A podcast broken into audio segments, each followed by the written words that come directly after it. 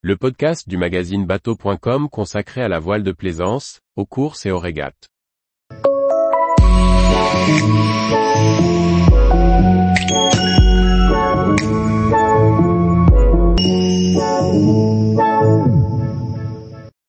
Une goélette traditionnelle pour une école de voile qui prend son temps.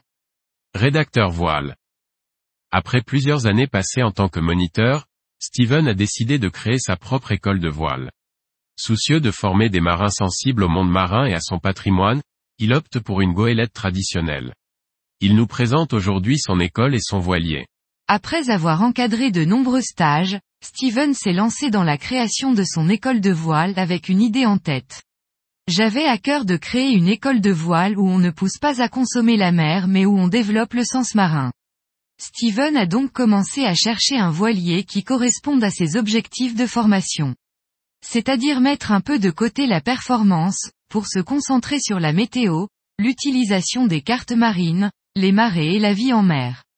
Il ne fallait donc pas un bateau de course moderne, mais plutôt un bateau traditionnel pour plus prendre son temps en vivant au rythme du bateau. Une fois le concept bien défini, il restait le plus difficile à faire, trouver les bons associés, le financement et entamer toutes les démarches administratives. Ce fut une longue épopée, mais la réussite a fini par venir.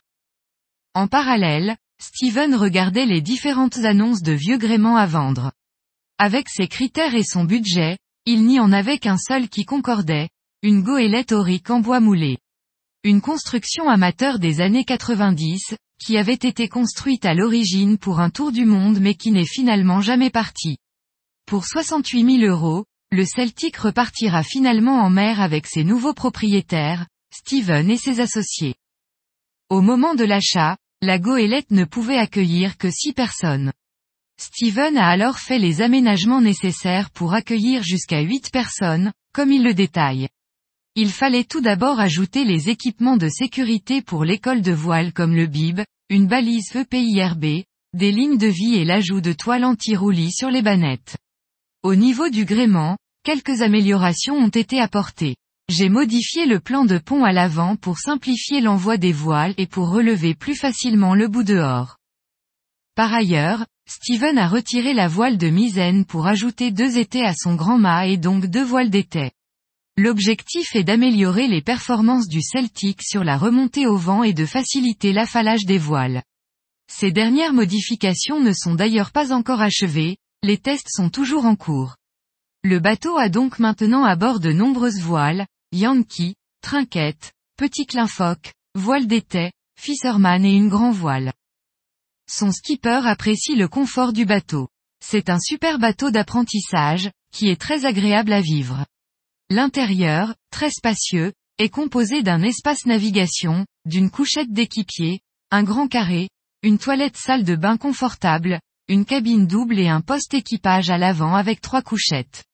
À l'arrière, on trouve un gros coffre de rangement et à l'avant, un peu plus de modernité, avec la baille à mouillage et un guindeau électrique.